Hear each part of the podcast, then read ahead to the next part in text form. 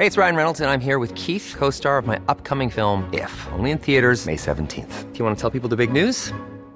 All right, I'll do. Sign up now and you'll get unlimited for $15 a month in six months of Paramount Plus Essential Plan on us. Mintmobile.com slash switch. Upfront payment of $45 equivalent to $15 per month. Unlimited over 40 gigabytes per month. Face lower speeds. Videos at 480p. Active Mint customers by 531.24 get six months of Paramount Plus Essential Plan. Auto renews after six months. Offer ends May 31st, 2024. Separate Paramount Plus registration required. Terms and conditions apply if rated PG. Cada noche, los expertos se reúnen para debatir los temas que hacen historia en una mesa de análisis distinta. Aquí las entrevistas con los personajes y líderes de opinión, junto al análisis profundo de los temas trascendentes. Alfredo Ceja conduce un programa de Frente en Jalisco por el 100.3 de FM. Iniciamos. Hola, ¿qué tal? Muy buenas noches. Bienvenidos a una emisión más de De Frente en Jalisco, aquí en Heraldo Radio Jalisco. Hoy viernes 6 de octubre. Quiero agradecer como todos los días en los controles técnicos a Antonio Luna y a Ramón Luna. En la producción y redacción de este espacio a Ricardo Gómez y recordarles nuestro número de WhatsApp para que se comuniquen con nosotros, el 3330 1779 66. El día de hoy vamos a tener aquí en entrevista a Sergio Barrera, Checo Barrera, el diputado federal de Movimiento Ciudadano, con motivo de su segundo informe legislativo que se acaba de llevar a cabo hace unos minutos. Además, como cada viernes, vamos a tener esta mesa de análisis con Sebastián Mier y con Ociel González de la Universidad Panamericana. Además, escucharemos el comentario semanal de Ana María Vázquez Rodríguez. Ella es académica del ITESO e integrante del Consejo Ciudadano de Seguridad. Leemos que nos pueden escuchar en nuestra página de internet heraldodemexico.com.mx. Ahí buscar el apartado radio y encontrarán la emisora de Heraldo Radio Guadalajara. También nos pueden encontrar a través de iHeartRadio en el 100.3 de FM. Y les recordamos nuestras redes sociales para que se comuniquen con nosotros en Twitter, ahora ex, me encuentran como arroba Alfredo y en Facebook me encuentran como Alfredo Ceja. Y también ya pueden escuchar esta entrevista y todas las mesas de análisis en el podcast de De Frente en Jalisco en cualquiera de las plataformas. La entrevista.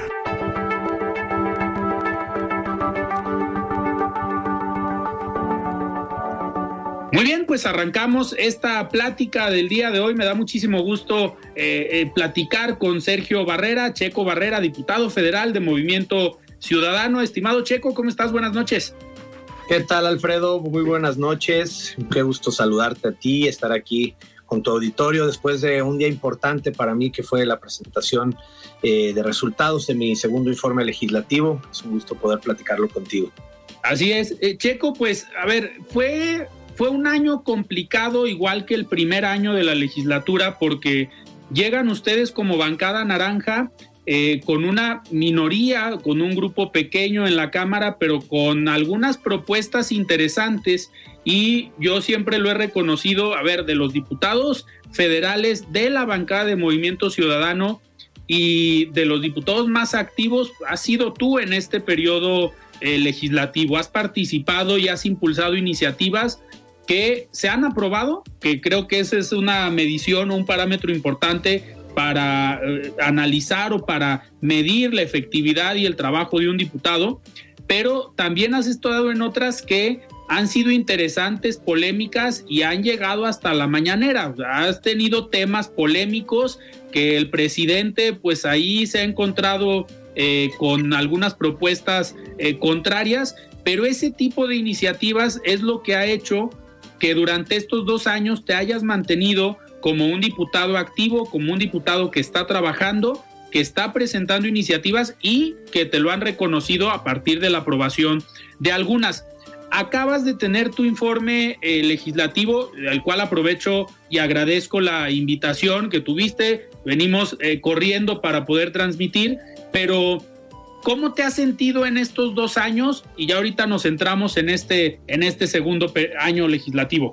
Bueno, la verdad es que, como dices, Alfredo, estoy muy contento. Eh, son dos años que sin duda hemos trabajado muy fuerte porque pues el trabajo de nosotros como representantes, que es lo que somos, representantes de los ciudadanos que nos eligieron y los que no nos eligieron también, porque ya estamos ahí en la Cámara de Diputados, pues es dar resultados que realmente eh, conecten, que sean resultados que a las personas sean las beneficiadas más que los partidos políticos, que muchas veces eso no lo entienden los, los que pueden llegar a la Cámara de Diputados. llevan intereses que son más partidistas que realmente de lo que le puede dar de beneficio a las personas. Y en el caso personal, pues uno de los de las banderas y de las iniciativas que impulsamos muy fuerte fue la que tú conoces de vacaciones dignas. Vacaciones dignas fue algo que presentamos la senadora Patricia Mercado en el Senado y tu servidor en la Cámara de Diputados y fue una iniciativa que costó trabajo hacer entender la importancia que tenía y la deuda histórica que había de más de 50 años sin que se hubiera modificado eh, la ley del trabajo para que los días de vacaciones para cualquier trabajador se duplicaran de 6 a 12 días desde el primer año y sucesivamente fueran creciendo dos días cada año. Y la verdad es que esta iniciativa, eh, los mismos empresarios, los sindicatos, los mismos trabajadores, son quienes han agradecido, han sido beneficiados y fueron de los principales impulsores. Y como bien decías, no es fácil, siendo una minoría, siendo 28 diputados de Movimiento Ciudadano de los 500 que hay en la Cámara de Diputados, sacar una iniciativa por unanimidad en ambas cámaras es algo que eh, solamente se puede lograr generando acuerdos y haciendo entender que el beneficiario de todo esto es el mexicano y la mexicana que trabaja en el día a día, que tiene un trabajo formal y son más de 22 millones de personas las que salieron beneficiadas con esto. Es un tema importante y como ese, pues sí, hemos presentado muchas iniciativas, estamos dando la batalla en muchas que creemos que son importantes, hemos tenido polémica también, como decías, eh, con el mismo presidente, con el que en su momento era el secretario de gobernación, sobre todo con el secretario de Defensa Nacional, con, con Crescencio Sandoval, eh, porque nosotros lo que hemos tratado de exigir siempre es la transparencia. Cuando ha habido algún hackeo en su momento dentro de la Secretaría de Defensa, levantamos la voz, solicitamos la comparecencia, el diálogo, eh, en un inicio se negaron, pero nosotros estuvimos insistiendo mucho y pues, sí, fue un tema que causó mucha polémica a nivel nacional, pero nosotros siempre fuimos muy claros, nunca fuimos irrespetuosos, nunca faltamos al respeto y nunca hemos reconocido el gran trabajo que siempre nuestras Fuerzas Armadas han hecho, pero también, como hoy le pasa que de la Secretaría de Defensa Nacional es la supersecretaría que está a cargo de los principales proyectos estratégicos del gobierno federal, pues necesitamos exigir esa transparencia, rendición de cuentas y sobre todo que nos expliquen cuál es el beneficio para los ciudadanos de todo lo que se está haciendo y cuáles son las medidas que en su momento tomaron con este hackeo, entre muchas otras cosas. Hoy en día, eh, lo dije en el informe, pues hay una muy buena relación que tenemos con el general, eh, hay, hay buena comunicación, hemos seguido insistiendo, la última comisión que tuvimos de defensa volvimos a decir, que debería de, asistir a la Cámara de Diputados, que es la casa de todos los ciudadanos, pues a que comparezca, a que hable, a que nos rinda cuentas a todos y si las cosas van bien, pues que nos diga por qué. En nuestra opinión, el tema de la seguridad es hoy en día uno de los principales problemas que tenemos en el país, en prácticamente en todo el país es una, es una constante y la estrategia de gobierno de abrazos no balazos no ha funcionado y quienes están al frente pues mucho tiene que ver con la Secretaría de Defensa. Entonces, hemos insistido mucho en eso y vamos a seguir insistiendo para trabajar y para proponer. No solamente se trata de criticar y eso es lo que hemos tenido también muy claro. Claro. Deco, en este tema de la seguridad, como bien comentas, se necesitan los tres niveles de gobierno, pero el ejército mexicano, las Fuerzas Armadas han jugado un papel importante. A lo mejor se podrá criticar en el sexenio de Felipe Calderón la llamada guerra contra el narco en cuanto a la forma de operar o la forma de establecer una política pública, pero hoy no podemos negar que las Fuerzas Armadas juegan un papel importante en el combate al crimen organizado y más cuando vemos hechos como los que han sucedido en estos operativos en coordinación con el gobierno del estado, con la Guardia Nacional y con el ejército en el municipio de Tocaltiche, donde nos encontramos estos eh, lugares o estos centros de vigilancia instalados por el crimen organizado que hoy los eh, han encontrado en un municipio eh, como Teocaltiche, que ha sido una zona conflictiva en los últimos meses o tal vez años, pero no sabemos en otros municipios con cuánta infraestructura cuenten estos grupos del crimen organizado y los únicos, siendo sinceros o realistas, que pueden dar esta batalla con inteligencia, con infraestructura, con capacidad, pues es el ejército mexicano. Y si ustedes que son los representantes, pues no tienen la capacidad o al menos eh, se rompe este diálogo y no hay una rendición de cuentas por parte de las autoridades, pues estamos igual o peor que si existiera una guerra contra el narco, ¿no? Totalmente. A ver, hay que entender que lo que dijiste es muy claro. Esta batalla que necesitamos hacer contra el crimen organizado eh, sí compete a los tres niveles de gobierno en cuanto a la coordinación que se requiere, pero también hay que entender que eh, la formación que tiene la milicia, el ejército, es muy distinta a la que tienen las policías. En su momento, cuando se desaparece la Policía Federal y se migra a la Guardia Nacional, pues la idea es que pues, todos sabíamos que y se había acordado que iba a ser un mando civil, después se ha querido y han hecho lo posible para que cambie a un mando eh, de, de parte del ejército. Y sobre todo pues eh, votamos en esta pasada, eh, en estos pasados periodos, el quinto transitorio donde habla que se autorizó eh, que las Fuerzas Armadas estuvieran en las calles hasta el 2028. A ver, yo quiero ser muy claro y decir, eh, sí necesitamos trabajar con el ejército. El ejército tiene que tener labores de inteligencia y sobre todo de combate al crimen organizado, pero también no podemos dejar solamente eso y no podemos tapar los ojos a decir que vivimos en un estado donde el derecho no está siendo aplicado como tendría que hacerse. Es un tema también que tiene que ver con la justicia que se imparte en el país y desafortunadamente, como sabemos que las cárceles hoy en día están llenas de personas que cometen eh, algún tipo de ilícito menor y entran pues igual y porque tenían alguna cantidad pequeña de, de alguna droga y salen eh, entrenados y capacitados para ser expertos en crimen organizado y en extorsiones y entre muchas otras cosas. Entonces, la realidad es que necesitamos hacer una, una campaña mucho más grande de coordinación, de transparencia y sobre todo de de que el, ejército, eh, la Secretaría de Seguridad Pública a nivel nacional, los estados y los gobiernos estatales y sobre todo las policías municipales tengan una buena coordinación, pero también tengan recursos. Algo que nosotros hemos peleado durante todo este tiempo que hemos estado en la Cámara de Diputados es que se eliminaron los recursos, el, el famoso Fortaseg, que lo que hacía es que se etiquetaban recursos por parte del presupuesto que aprobamos anualmente eh, para fortalecer a las policías municipales y estatales.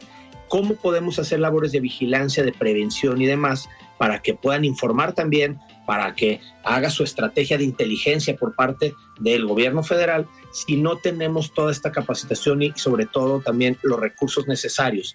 Eh, yo sí he sido muy claro, eh, seguimos sin entender cuál es la función o cómo están trabajando y la estrategia que se tiene de contención ante el crecimiento de la ola de inseguridad por parte de la Guardia Nacional, que es pues, la estrategia de seguridad de, de este gobierno y sobre todo que pues han sido muy claros con su estrategia del famoso abrazos no balazos, que a todas luces desafortunadamente no ha funcionado, no ha funcionado, y hay que decirlo con todas sus letras, es el, sexenio con más eh, homicidios que hemos tenido en toda la historia de este país.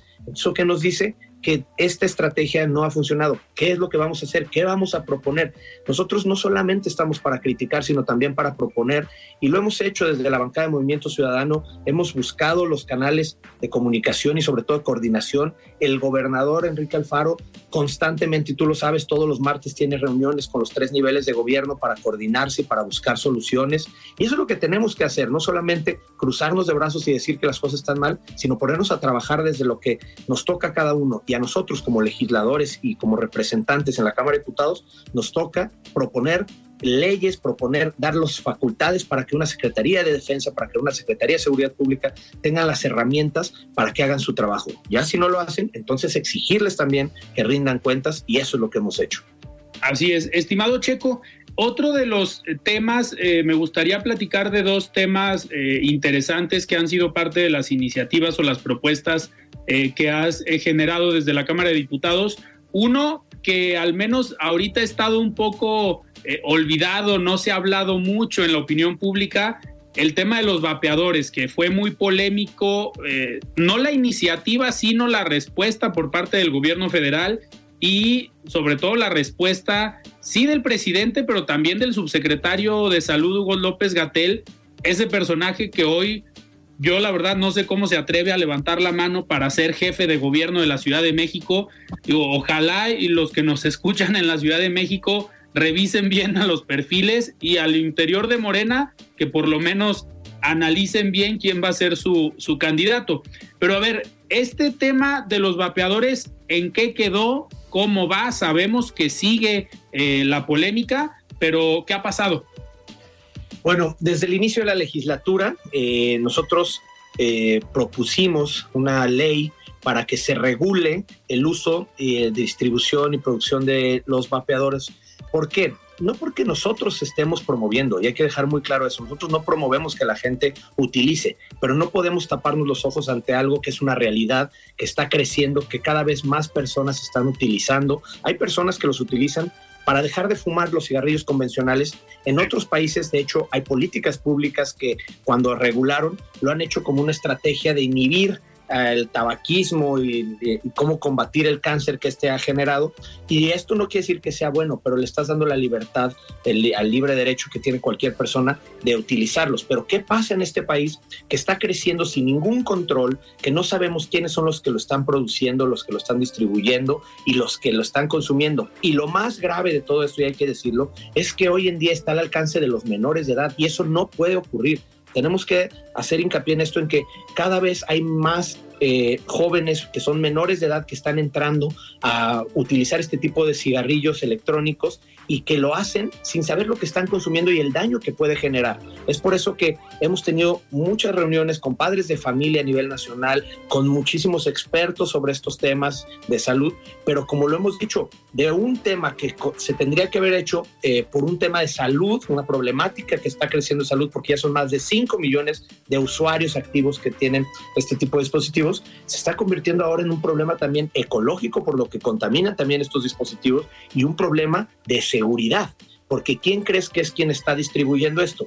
Eh, el crimen organizado después de la prohibición, la supuesta prohibición que hizo el gobierno federal por un decreto que firmó el presidente Andrés Manuel López Obrador a recomendación del subsecretario López Gatel, que como bien dices, es increíble que el subsecretario López Gatel, que como todos lo llamamos el doctor muerte, que ha sido uno de los artífices de la peor, del peor manejo de pandemia que hemos tenido a nivel mundial, pues ahora también quiera ser jefe de gobierno y que sea quien le hable cercano al presidente y le asesore en este sentido. Si tú te das una vuelta en la Ciudad de México, en cualquier parte del país, puedes ver que hay personas eh, ambulantes vendiendo este tipo de cigarrillos y que inclusive muchos de esos son eh, reciclados y que les ponen cualquier tipo de químicos que son sumamente dañinos y que no entendemos que está creciendo ese mercado. ¿Y qué está haciendo el crimen organizado? Pues al ser algo que no está mal visto porque mucha gente lo hace, están empezando a distribuir y de ahí están dando el salto para otras cosas. Por eso la importancia en que pongamos reglas claras sobre quién puede producir estos, qué pueden contener, dónde se pueden distribuir y quiénes pueden consumirlos y obviamente que no puede estar al alcance de los menores de edad. Hay que seguir luchando en esto, hay que seguir diciendo y levantando la voz. Lo hemos hecho eh, a nivel nacional, hemos generado foros y parlamentos, como te digo, y lo más importante es que tenemos aliados inclusive en el régimen que tiene la mayoría, tanto en Cámara de Diputados como en el Senado. Es decir, Morena y sus aliados hay muchos que están a favor de que esto tenga una regulación, inclusive el presidente de la Comisión de Salud. Pero ¿qué sucede? Que tristemente desde el Palacio les mandan una línea y les ordenan que no pueden cambiar las cosas. Entonces, ¿qué necesitamos? Pues necesitamos seguir luchando por lo que resta del, periodo y el, y el, siguiente, que será el último de la 65 legislatura, y no quitar el dedo del renglón, porque es un grave problema de salud que estamos teniendo en el país y que no podemos taparnos los ojos de, como si no estuviera pasando nada y esto que comentas de que no se sabe lo que contienen algunos vapeadores, lo que, está, lo que están fumando los jóvenes, hoy la Secretaría de Salud tendría que estarse preocupando por, me imagino yo, tener un padrón de jóvenes que hoy están ingresando a los hospitales con problemas pulmonares y que en, en, una gran medida tienen esta característica de consumir estos vapeadores, ¿no? Se supondría que la Secretaría de Salud debería estar atenta de eso y seguramente no se tiene un registro de jóvenes que por consumir estos, estos vapeadores pues están teniendo afectaciones de salud.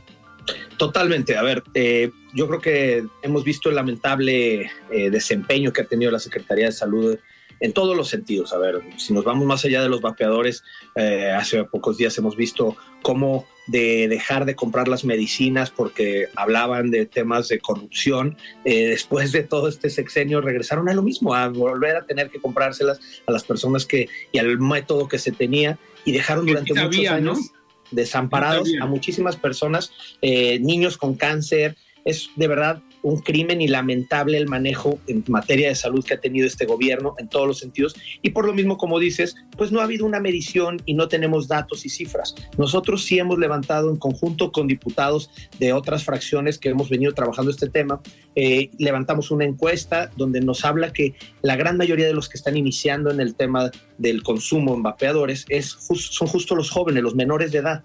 Ah, antes, tú sabes, cuando éramos más jóvenes y nuestros padres, pues el cigarrillo de combustión era el atractivo y lo que empezaba fumando algunas personas y era como el combate que se tenía, pero pues hoy en día está regulado. Y el cigarro de combustión hace mucho más daño que un cigarrillo electrónico si está bien regulado y si sabemos lo que contiene pero es ilógico que esto lo hayan querido prohibir y que los menores de edad estén cada vez creciendo mucho más en consumo en esto y que no tengamos cifras claras. Entonces no, no sabemos el daño que está haciendo y sobre todo la estrategia.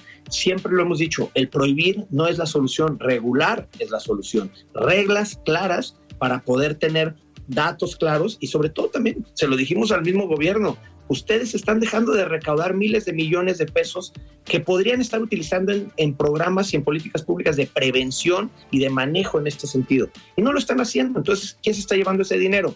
El crimen organizado. El crimen organizado, claro, del mercado negro que se está generando a partir de, a partir de esto. Checo, por último, nos quedan todavía unos minutos antes de irnos a un corte, pero eh, esta semana tuvieron en la Cámara de Diputados un ejercicio eh, de Parlamento Abierto con el tema de la jornada laboral, que ha sido una iniciativa que en su momento generó polémica porque a diferencia de la de vacaciones dignas que ustedes consensaron con los organismos empresariales, pues el tema de la jornada laboral no fue platicada con organismos empresariales. Aquí ha estado eh, dirigentes de Coparmex, de algunos organismos y nos han dicho, pues es que esa no la platicaron. Eh, ¿Qué se está haciendo ahorita en el tema de la jornada laboral? Bueno, eh, realmente esta semana lo que sucedió en Cámara de Diputados es que la Junta de Coordinación Política, que es el órgano donde se acuerdan todos los eh, lo que se va a discutir en la Cámara de Diputados, se acordó que la iniciativa para la reducción de la jornada laboral previo a que pueda haber cualquier votación y suba pleno y demás, se tiene que generar un parlamento abierto. Se están armando las condiciones de cómo va a ser este parlamento abierto eh, para escuchar todas las voces. Eso fue una petición que nosotros como Movimiento Ciudadano y en lo personal, eh, a través de mi coordinador y mi vicecoordinadora, eh, insistimos mucho porque hemos tenido un diálogo constante con los principales organismos empresariales, no solamente del Estado de Jalisco, sino también a nivel nacional. Y claro que existe una preocupación, porque hay que decirlo, todos estamos de acuerdo y todos estamos luchando por mejorar las, las condiciones y la los derechos laborales de todos los trabajadores en el país, pero también debemos de ser muy responsables en cómo se puede generar esta implementación. Si nosotros solamente, como en, el pasado periodo, que en la última semana quisieron meter esta iniciativa y que se votara, eh, sin haber hecho estudios previos y poner reglas claras de cómo podría ser implementada y en qué industria sobre todo y el impacto que tendría, porque no es lo mismo la gran empresa que las micro y pequeñas empresas. Entonces, nosotros lo que hemos dicho es, hay que tener cuidado. ¿Por qué? porque el micro y pequeño empresario en un tema que no está bien consensado e implementado en cuanto a la jornada laboral puede hacer que se, que se genere mucho más informalidad en estos micro y pequeños empresarios. Y eso sería un golpe muy duro, que hoy en día tenemos un 56% de, de, de informalidad en el país. Es altísimo lo que está sucediendo. Y el mismo gobierno federal sabe perfectamente que si incentivamos y metemos esto inmediatamente sin ningún tipo de estudio ni implementación de cómo puede eh, irse eh, beneficiando al trabajador en ciertas industrias, ¿qué va a suceder? Que van a migrar a la informalidad y eso afecta en todos los sentidos. Entonces, por eso mismo vamos a tener un parlamento abierto, vamos a discutir los pros que tiene esto, que son muchos y que es hacia donde tenemos que ir, sí, definitivamente, pero tampoco hay que encontrar el hilo negro, hay que ver lo que se ha hecho y cómo se ha implementado en otros países, como por ejemplo en Chile. La discusión de esta iniciativa en Chile duró tres años y la implementación va a durar seis años, dependiendo el tipo de industria, dependiendo la cantidad de trabajadores.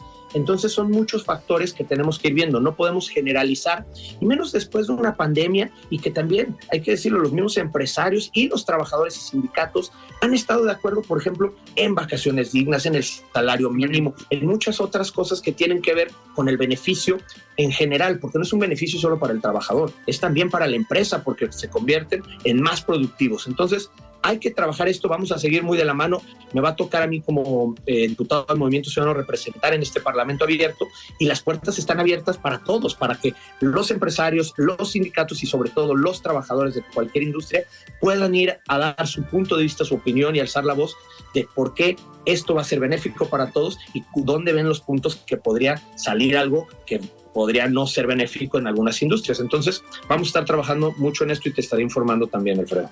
Perfecto. Checo, nos queda medio minuto. Una última pregunta. Los informes de presidentes municipales, diputados federales, locales, se han utilizado también como nota de ocasión y aviso para ver qué viene en el 24. ¿Qué viene para Checo Barrera rumbo al 2024? Yo he sido muy claro en eso. Yo vine a apoyar a un proyecto desde que me invitaron Enrique Alfaro y Pablo Lemus, eh, un proyecto más allá de una ambición personal. Eh, en ese caso, pues para lo que venga y cuando haya definiciones, estaremos apoyando el proyecto. A mí me ha gustado el legislativo, la parte federal. Eh, si se me permite, como por ley lo dice, puedo reelegirme y esa sería mi primera opción, a menos de que me pidan que también apoyen en algún otro lado. Entonces, eh, ojalá que podamos estar otros tres años desde el, desde el legislativo y si no, pues también aportaremos nuestro granito en alguna otra parte del gobierno. Perfecto, Checo. Pues muchísimas gracias por estar hoy aquí en De Frente en Jalisco y ahora sí a celebrar el informe. Muchísimas gracias. Muchísimas gracias, Alfredo. Te mando un abrazo a ti y a todo tu auditorio. Muy bien, nosotros platicamos con el diputado federal de Movimiento Ciudadano, Checo Barrera. Vamos a un corte y regresamos. Siga con Alfredo Ceja y su análisis de frente en Jalisco por el Heraldo Radio 100.3. Mesa de análisis de frente en Jalisco con Alfredo Ceja. Continuamos. La voz de los expertos. Buenas noches, Alfredo. Saludos a ti y a todo tu auditorio. Quiero comentar en esta ocasión sobre el Día de Acción Global por el Aborto Legal, Seguro y Accesible, que se conmemoró la semana pasada en toda América Latina. Esta causa ha adquirido mayor relevancia y visibilidad en años recientes, pero sucede en un escenario tenso donde impera el temor de la regresión en el acceso a derechos y a perder batallas que parecían ganadas. Las mujeres y grupos feministas salieron a las calles una vez más para celebrar un día que remonta a más de 30 años atrás. En ese entonces se aprobó en el quinto encuentro feminista latinoamericano y del Caribe, llevado a cabo en Argentina, la Declaración de San Bernardo. Ella contenía la proclamación del 28 de septiembre como un día para ahorrar lo que a su vez se declaró en Brasil en 1988, la libertad de vientres, por el que se dictaba que los hijos e hijas de mujeres esclavas nacían libres. La fecha ha resultado significativa para otras luchas, entre la cual Cool fact a crocodile can't stick out its tongue. Also, you can get health insurance for a month or just under a year in some states. United Healthcare short term insurance plans, underwritten by Golden Rule Insurance Company, offer flexible, budget friendly coverage for you. Learn more at uh1.com. I'm Sandra, and I'm just the professional your small business was looking for. But you didn't hire me because you didn't use LinkedIn jobs. LinkedIn has professionals you can't find anywhere else, including those who aren't actively looking for a new job but might be open to the perfect role, like me. In a given month, over 70% of LinkedIn users don't visit other leading job sites. So if you're not looking on LinkedIn, you'll miss out on great candidates like Sandra. Start hiring professionals like a professional. Post your free job on linkedin.com/people today. Está el panorama de la legalización y la despenalización del aborto en América Latina, uno que es complejo y cambiante. En la región encontramos escenarios donde hay una tendencia a la liberalización, mientras que en otros hay mayores restricciones o incluso se revierten conquistas. Tal es el caso del revés en derechos que ha representado el llamado de la Corte en Estados Unidos a suspender las garantías que se habían adquirido en el caso de Roe versus Wade. Esta sentencia hace evidente que en los tiempos cambian y que la defensa de nuestros derechos sexuales y reproductivos y la lucha por protegerlos y ampliarlos debe ser permanente. En México se ha reconocido recientemente por una resolución de la Suprema Corte la despenalización de la interrupción legal del embarazo, el derecho al acceso al aborto y la obligación de las instituciones federales de salud a garantizarlo. Aún con ello, dos terceras partes de los estados de la República mantienen restricciones normativas a nivel local y en donde está permitido este acceso no existen las condiciones para garantizarlo. En América Latina la situación también es delicada. En Argentina el candidato presidencial Javier Milei advirtió que en caso de ganar las elecciones impulsará un plebiscito popular para derogar la ley por la que se despenalizó el aborto en 2020. En el mismo sentido, en Chile, la primera fuerza del Consejo Constitucional ha manifestado que buscaría imponer restricciones al aborto desde la vía constitucional. En otros países como El Salvador, Nicaragua, Honduras, República Dominicana, Jamaica y Haití, desafortunadamente la discusión sigue estando cerrada a prejuicios y temores y el aborto se mantiene penalizado en todos los casos. Es crítico señalar que en el contexto de las crisis políticas y económicas también estamos viviendo una crisis de derechos humanos. Es alarmante la amenaza del retroceso a las libertades fundamentales en América Latina. Es crítico hoy defender espacios que conquistados, en este caso nuestros derechos sexuales y reproductivos. Y no lejos está el riesgo a nuestros derechos electorales y civiles, por mencionar algunos. Que sea nuestro trabajo ciudadano una forma de solidaridad e impulso constante, que no descanse hasta que todas las personas gocemos de todos nuestros derechos. Agradezco su atención, soy Ana María Vázquez, hasta la próxima.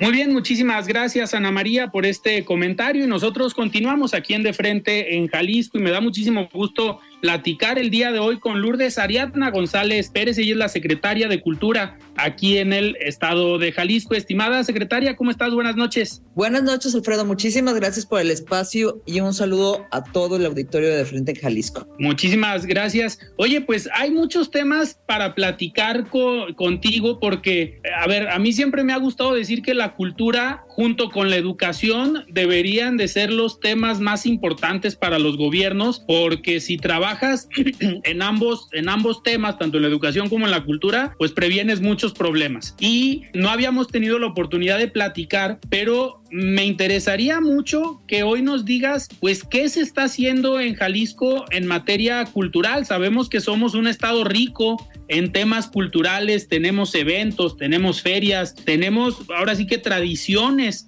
en, el estado, pero siempre debe haber una ruta, debe haber un rumbo, que es la parte que le toca al gobierno y en este caso a la Secretaría. Me gustaría iniciar con esto, Secretaria, ¿cómo van en la Secretaría de Cultura aquí en Jalisco? ¿Cómo han venido trabajando y cómo te has sentido al frente de esta Secretaría, que desde mi punto de vista es de las más importantes o debe ser de las más importantes de todo el gabinete? Muchas gracias, Alfredo. La verdad es que coincido contigo, debería ser de las más importantes eh, de todo el gabinete por fortuna, en Jalisco tenemos presupuestos históricos en materia cultural. Somos eh, el segundo estado en México que tiene el mayor presupuesto eh, en materia cultural y la verdad es que eso nos, nos permite hacer muchas cosas. Pero te, te cuento, antes de hablarte de las actividades, en una Secretaría de Cultura de pronto dicen, bueno, ¿qué se trata? ¿No? ¿Se trata de que eh, de, de, una Secretaría que hace eventos? No. O sea, nosotros nos encargamos, nosotros nos encargamos de diseñar una serie de políticas públicas en materia cultural que permitan no solo una oferta más equitativa al interior del Estado, es decir, distribuida en todo el Estado de Jalisco, dado que somos una Secretaría estatal y no, digamos, una Secretaría solamente de Guadalajara o de la zona metropolitana de Guadalajara, ¿no? Entonces, en materia eh, cultural, uno de los pilares más importantes que hemos defendido es la descentralización de la cultura. Cuando digo descentralización, no tiene necesariamente que ver con llevar eventos, porque a veces eh, se confunde, insisto, la función de la Secretaría. Tiene que ver, o sea, tú sabes que Jalisco es uno de los estados más ricos en todo México en materia cultural no solo en eventos presentados, sino en la diversidad de manifestaciones culturales y artísticas que existen en todos los rincones del estado. Es decir, desde el norte hasta el sur, pasando por todos los municipios, toda la gente tiene posibilidad, todos los seres humanos producimos cultura, ¿no? Producimos procesos culturales o procesos artísticos, procesos creativos que nos distinguen de una cultura a otra cultura. Es decir, primero quisiera comenzar planteando que esta definición de cultura es una definición muy amplia. Una Secretaría de Cultura trata de procesos sensibles, de procesos humanos, entonces a veces también es muy complejo de aterrizar en concreto, dado que nosotros acompañamos también procesos, propiciamos y apoyamos las manifestaciones culturales de cada una de las regiones, ¿no? Entonces, por eso es importante entender que una Secretaría de Cultura es una Secretaría viva, ¿no? Es decir, va cambiando de acuerdo a lo que cada región o cada estado necesita. Entonces, eso es lo interesante de una Secretaría de Cultura que tiene que ver con entender las distintas manifestaciones, las diversidades que existen alrededor de todos nuestro estado en estos 125 municipios. Entonces, sí hay una parte donde llevamos eventos culturales, pero lo más importante me parece que hacemos es apoyar procesos de descentralización para que las personas puedan sentirse orgullosas y seguir replicando, manifestando, diversificando sus propios procesos culturales. Entonces, bueno, partiendo de ahí, lo que hacemos es visitar también los distintos rincones de Jalisco para entender estas necesidades, porque no las podemos plantear desde un escritorio, ¿no? No es, no es lo mismo la necesidad que se tiene en el norte de Jalisco que la que se tiene en el sur, que la que se tiene en el centro.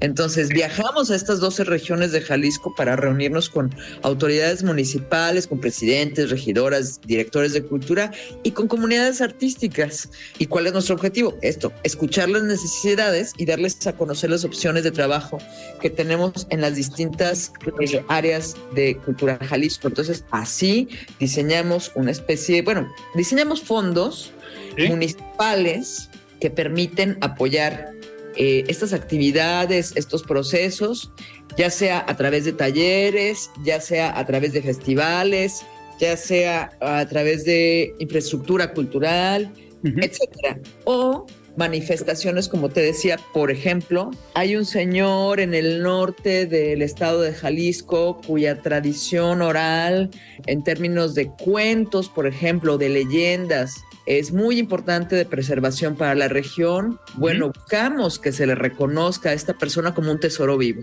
¿no? Y para eso tenemos un programa de apoyos especial para aquellas personas que son consideradas en sus comunidades como portadores de distintas tradiciones. Entonces también nos encargamos de eso, ¿no? De preservar y de buscar a aquellas personas manifestaciones que preservan distintas tradiciones en todo el estado, ¿no? Que finalmente, vuelvo al inicio, es lo que nos puede distinguir de una cultura y otra. Claro, secretaria, me llamó mucho la atención que iniciaste hablando de políticas públicas, que ese es el trabajo que realizan y lo concretas muy bien con este tema de ir y visitar y entender las necesidades de cada una de las regiones y a partir de estas necesidades o problemáticas, pues ofrecer soluciones a manera de políticas públicas. Hacia allá iba mi siguiente pregunta, porque se supone que todo gobierno debería trabajar a partir de este esquema de resolver o atender necesidades y resolver problemas, pero basado en un esquema de políticas públicas en esta diversidad que tenemos en Jalisco y en estos recorridos que has realizado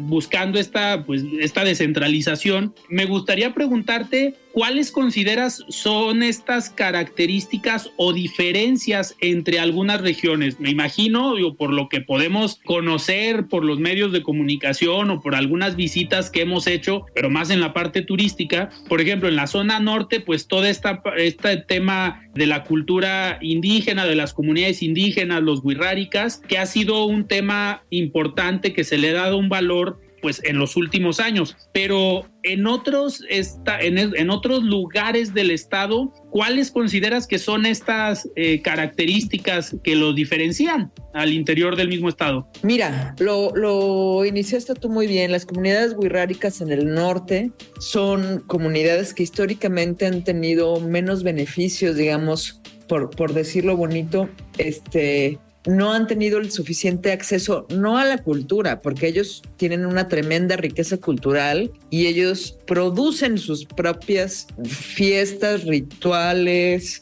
procesos simbólicos de su misma región. O sea, es decir, es un gran ejemplo porque ahí quienes tenemos que aprender de ellos somos las y los funcionarios. Tenemos que aprender el respeto a toda una cosmovisión que implica procesos que a veces desde el centro de la capital, etcétera, no entendemos. Entonces es muy, muy importante desplazarnos. Y por ejemplo, con ellos de manera específica, ¿qué buscamos? Que nos digan qué es lo que necesitan. ¿no? Entonces, por ejemplo, hace una semana entregamos 3.5 millones de pesos para 59 proyectos comunitarios que están destinados a fomentar la diversidad y la preservación del patrimonio cultural inmaterial de las comunidades de nuestro territorio. Y te voy a decir, la mayoría fueron proyectos beneficiados en, eh, que, que suceden en el norte de Jalisco. ¿No? Esto me da muchísimo gusto porque, ¿qué significa? Que algo está haciendo también de estas convocatorias resonancia en aquellos que históricamente no se habían sentido incluidos. Entonces, en términos, digamos, de acierto, lo que podríamos decir es que estas convocatorias atienden necesidades que buscan acortar las desigualdades y los rezagos que históricamente han tenido distintas comunidades en nuestro estado, ¿no? Para, para responderte en un sentido. Y te pongo un ejemplo. Un libro de cuentos para niños que explica tal o cual idea de esta cosmovisión wixárika bueno, nosotros apoyamos para el desarrollo y para su publicación, ¿no? Obviamente en lengua wixárika. Entonces, así te podría hablar de un montón de proyectos en el norte, pero por ejemplo, ahorita tenemos también otro proyecto que está circulando eh, durante varios meses, que es Sabor a Jalisco. ¿Qué quiere decir Sabor a Jalisco? Bueno, que nos enfocamos en estas cocineras tradicionales que tenemos en todo el estado. Entonces, estas mujeres que preservan en recetas tradicionales, nos pusimos a reunirlas para que también la gente pueda entender y conocer que lo importante del sabor de nuestras recetas no tiene que ver solamente con la receta, porque cualquiera la podría hacer. Tiene que ver con los procesos culturales que distinguen nuestra comida y que le hicieron, gracias a estos procesos que van desde la siembra, la cocina, la conversación alrededor de esto, todos estos procesos que se detonan alrededor de la comida la hicieron merecedora de eh, ser nombrada Patrimonio Cultural de la Humanidad, ¿no? Entonces, bueno, tenemos muchísimo por qué sentirnos orgullosas. En Colotlán, por ejemplo, tenemos uno de los artesanos, Amario, que es de los artesanos más importantes no solo en México, sino fuera de México, pero también tenemos otro artesano que se dedica a hacer tapetes en Chapala. Es decir, si nos vamos a cada una de las regiones, podemos encontrar mujeres y hombres que han puesto el nombre de Jalisco a nivel nacional e internacional de manera muy destacada. Vemos las mujeres de Etzatlán que el año pasado recibieron el premio Jalisco y que ahorita están montando el cielo eh, de colores, el cielo tejido de Etzatlán en Bélgica, ¿no? Entonces, bueno, suceden muchísimas cosas que, que en un espacio de 20 minutos me parece que nos va a faltar. Quedamos cortos, claro. Quedamos cortos, entonces ya me voy a autoinvitar de manera permanente para pasarles buenas noticias. Sí, no, no, nos parece, nos parece perfecto porque al final algo que, que tal vez hace falta, digo, y en todos los estados en el país, pues es esta parte de difusión de la cultura, de lo que se tiene. Como bien comentas, eh, Jalisco pues es, es uno de los estados más ricos con esta diversidad cultural desde lo gastronómico, eh, no sé, las eh, ruinas que se pueden tener en algunas eh, zonas del estado, el tema de la música, el tema de la gastronomía, pues son diferentes temas que muchas veces no conocemos. Por ejemplo, ahorita lo que comentas de los cielos tejidos de Etzatlán, pues se dio a conocer hace un par de años por difusión, por redes sociales, que se empezó a ver lo que se estaba haciendo en Etzatlán, que ya llevaba algo de tiempo, y a lo mejor mucha gente de zona metropolitana de Guadalajara lo vino a conocer cuando lo trajo Zapopan al andador 20 de noviembre, que ahí es donde me imagino que también entra la Secretaría de Cultura, ¿no? Para traer estos o dar a conocer algo que se está haciendo bien en unos municipios y difundirlo y que lo conozcamos todos los los jaliscienses. En este, en este sentido, como rectores de la cultura en Jalisco, eh, ¿de qué manera se coordinan desde la Secretaría de Cultura con los diferentes municipios? Si hay un eje, digamos, rector dentro de la política pública o los municipios se pueden acercar con ustedes? ¿De qué manera están trabajando? Mira, te cuento primero, eh, es, es un gran ejemplo lo de las mujeres de Etzatlán.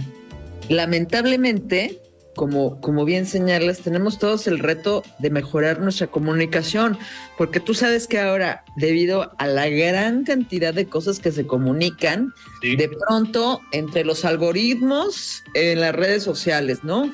Entre la cantidad de actividades que tenemos, etcétera, cada vez es más complejo además una, una, oferta que ha crecido muchísimo también en materia cultural en los últimos años. Pero te cuento el caso de las mujeres de Tzatlán. Las mujeres de Tzatlán, que eran muy poco conocidas en ese momento, en términos nacionales e internacionales, ganan, son invitadas por el gobierno de México para participar en el, pabellón, en el pabellón de la Expo Dubai, que es una exposición mundial. Y ahí estas mujeres eh, ponen su tejido y gana México el pabellón eh, de todos los pabellones gana este premio internacional. Entonces se vuelven una tremenda noticia, ¿no? Y de pronto todo el mundo estaba hablando de las mujeres de Tzatlán. Bueno, cuando empecé como secretaria, yo tenía esa duda, ¿quiénes son estas mujeres y cómo le hacen? Entonces me trasladé a Tzatlán, me recibió el presidente municipal, me las presenta y bueno, definitivamente una historia increíble de estas mujeres este, de, la familia Ron, que además han sabido preservar este, este tejido, pero además sumar a más mujeres. Entonces, lo importante en ese caso ni siquiera es el tejido como objeto, es todo lo que sucede alrededor de mujeres tejiendo, ¿no? Ok. Y lo que platican y lo que hacen y el sentido de comunidad ¿no? Y entonces pasó el tiempo y obviamente alguien las propuso para Premio Jalisco en materia cultural. Lo ganaron el año pasado. Entonces, lo ganan el año pasado y muy rápido ya les estaban invitando a Zapopan y a Guadalajara a, a, montarlo, ¿no? Y entonces lo que tenemos aquí es un fenómeno cultural y turístico que también, eh, eh, entonces, cuando, cuando digo cultural, pues tiene que ver, insisto, con el tema de procesos, etcétera, etcétera. Pero cuando me refiero a lo turístico, tiene que ver con el producto o el objeto que surge de estos procesos, de estas mujeres, ¿no? Se puede llevar a Zapopan, a Guadalajara, hay mucha gente que ha ido a Etzatlán a ver. claro. Bueno, este, la persona que, que invita a estas mujeres de Etzatlán a Bélgica vino a pedir una cita conmigo. Ok. Y platicando de esto, me decía, es que yo quiero llevar a Bélgica tal. Le dije, ¿ya conoces esto? Se lo enseño en video. Me dijo, ya tenía referencia. Al día siguiente la mandamos a Etzatlán. Le encantó hizo la gestión a través de la embajada para la invitación y nosotros con, con, el gobierno de Jalisco, con Secretaría de Cultura, apoyamos los traslados de estas mujeres. Pero estas mujeres están dando, no solo es ir a montar el, el cielo, era generar procesos de tejido, que en el tejido, en su amplio sentido, el tejido tiene que ver con redes, con apoyo, con conversaciones, etcétera, para que la experiencia completa pudiera vivirse en Bélgica. Entonces, esta es la bonita historia de estas mujeres de la familia Ron, que han provocado que todas estas mujeres también de Zatlán puedan sumarse a estos procesos, ¿no? Claro. Secretaria, nos quedan un par de minutos todavía antes de irnos a un corte, pero me gustaría también que nos platicaras, pues ya estamos en octubre, ya estamos prácticamente pues terminando o en el cierre de, año o empezando el cierre de año y generalmente en esta, en esta temporada del año vienen eventos eh, importantes y que nos platiques también un poco de cómo va el, pues estos grupos eh, culturales que han caracterizado a Jalisco como el Ballet de Jalisco, la Orquesta Filarmónica, ¿qué viene para estos últimos meses del año? Oye, Alfredo, te voy a decir, para, ojalá que ya fuéramos terminando el año. Para nosotros de septiembre, diciembre es cuando más actividad tenemos. Así es. Llegan todos los festivales. Actualmente está eh, el Festival Internacional de Danza corriendo, el Encuentro Nacional de Mariachi Tradicional. Lo que te comentaba de Sabor a Jalisco, ahora lo tendremos el 21 y el 22 de octubre en Zapopan, en Plaza de las Américas, el 28 y el 29 en Ajijic. Tenemos próxima a iniciar la tercera temporada de la Orquesta Filarmónica de Jalisco el 29 de octubre, pero también tenemos la Muestra Nacional de Teatro del 9 al 18 de noviembre. Vamos a tener cascanueces para diciembre 14, 15, 16 y 17. Estamos, te digo, todavía corriendo con el vigésimo segundo encuentro nacional de mariachi tradicional que terminamos este domingo con un gran encuentro de bailadoras infantiles y juveniles en el Parque de las Niñas y los Niños en Zapopan. También tenemos este sábado la clausura oficial de este encuentro también con un gran fandango en el Paseo Alcalde tenemos este fin de semana también el Festival Internacional de Danza Jalisco 2023, el Festival Internacional de la Niña este martes 10 de octubre. Tenemos una cosa que me encanta y a todas las personas que nos están escuchando, de verdad, no se pierdan la extensión del Festival Cervantino en Jalisco este sábado 14 de octubre. Este es un espectáculo que trajimos para toda la familia, es de verdad desde Suiza, imperdible.